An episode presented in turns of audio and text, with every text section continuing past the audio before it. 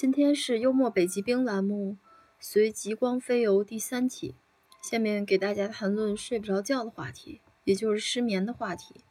本期的节目是失眠的诙谐冷趣谈上期。睡不着觉，失眠是许多人生活中的一大难题呀。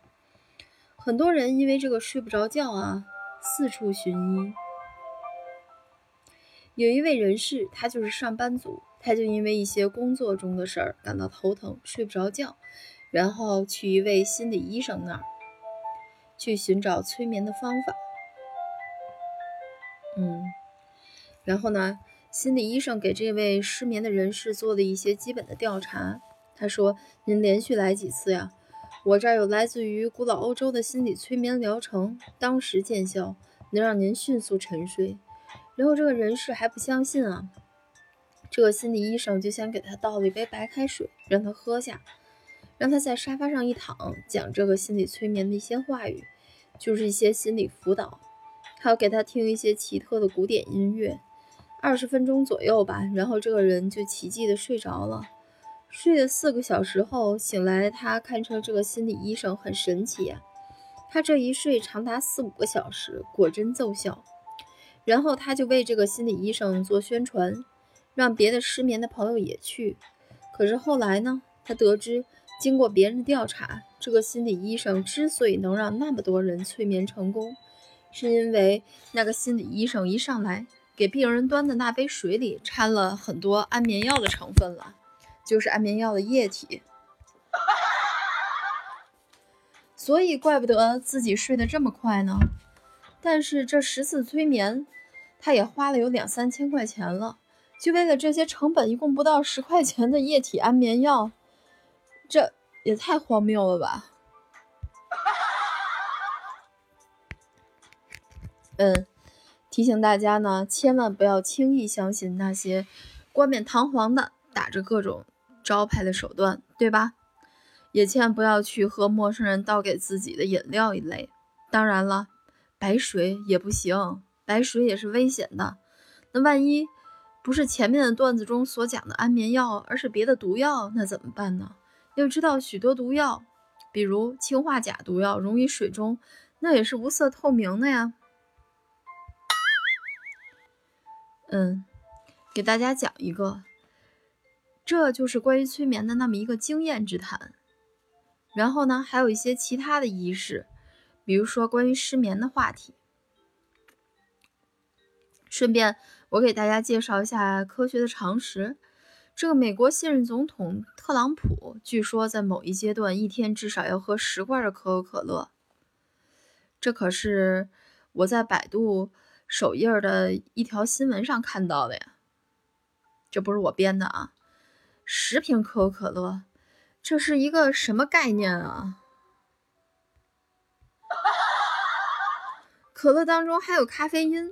我觉得，一方面，这个咖啡因能够帮助人失眠。听好了，这个咖啡因可不是帮助人睡觉的，也不是帮助人治疗失眠的，是帮助人失眠的。这样呢，特朗普就可以在夜里思考白天需要他考虑的美国的那些经济大事了，包括思考和他的竞争对手如何竞争的问题。另外一方面呢，这个咖啡中还有很多焦糖。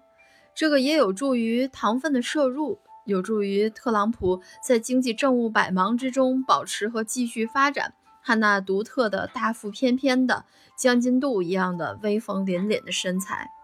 所以，这可以说对于特朗普来讲是一举两得了啊！再给大家说一个段子。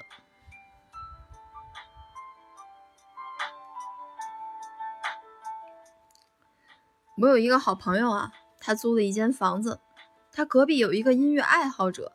这个音乐爱好者吧，他特别喜欢欧洲的歌剧，那些欧洲经典的歌剧，他一直要唱到深夜，什么茶花女啊、祝酒歌呀，什么我的太阳啊，有时候一直唱到深夜一两点钟的时候。这对于我的朋友小王就是一种很大的折磨。我的这个朋友小王呀，他受不了了，心想我睡不着觉，明天起不来床怎么办呢？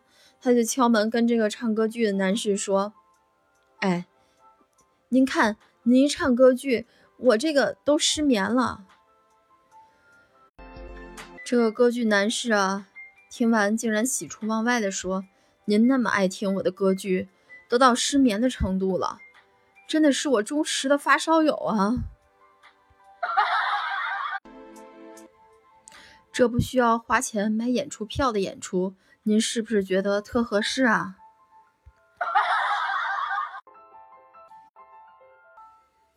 过了几天，这个邻居终于不唱了，但是屋里又传出了大提琴的声音。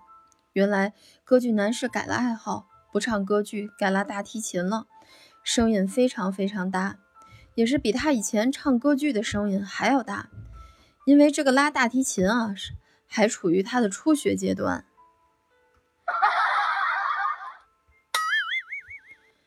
就可想而知，这个声音是蹩脚音乐的感觉，没有任何优美和风格可谈。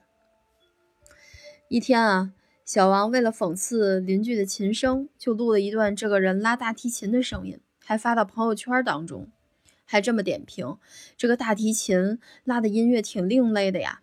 很多人听了这段大提琴的声音以后，私下问小王：“嗯，是谁拉的大大提琴啊？怎么一点水平都没有？”像魔鬼的声音，简直就是乱拉弦啊！转天，拉大提琴的邻居很生气的出现在小王眼前。小王这个心里想啊，一定是大家的差评让他知道了，所以呢，他对我乱发他琴声的事儿表示愤慨。这样一来也好，让他对自己拉琴水平能有个清醒的认识。没想到拉琴的邻居就跟小王说。你未经我许可了，这个怎么能就把我的声音放在网上呢？这简直就是侵犯我的，侵犯我的音乐著作权和原创权。所以因为这事儿，我已经别扭好几天了。这琴呢，我决定不拉了，你明白了不？以后啊，你也听不见我拉这个琴了，这对你也是一种极大的损失呀。你以后去哪儿听到这种性价比高的？免费的音乐演出啊，你明白不？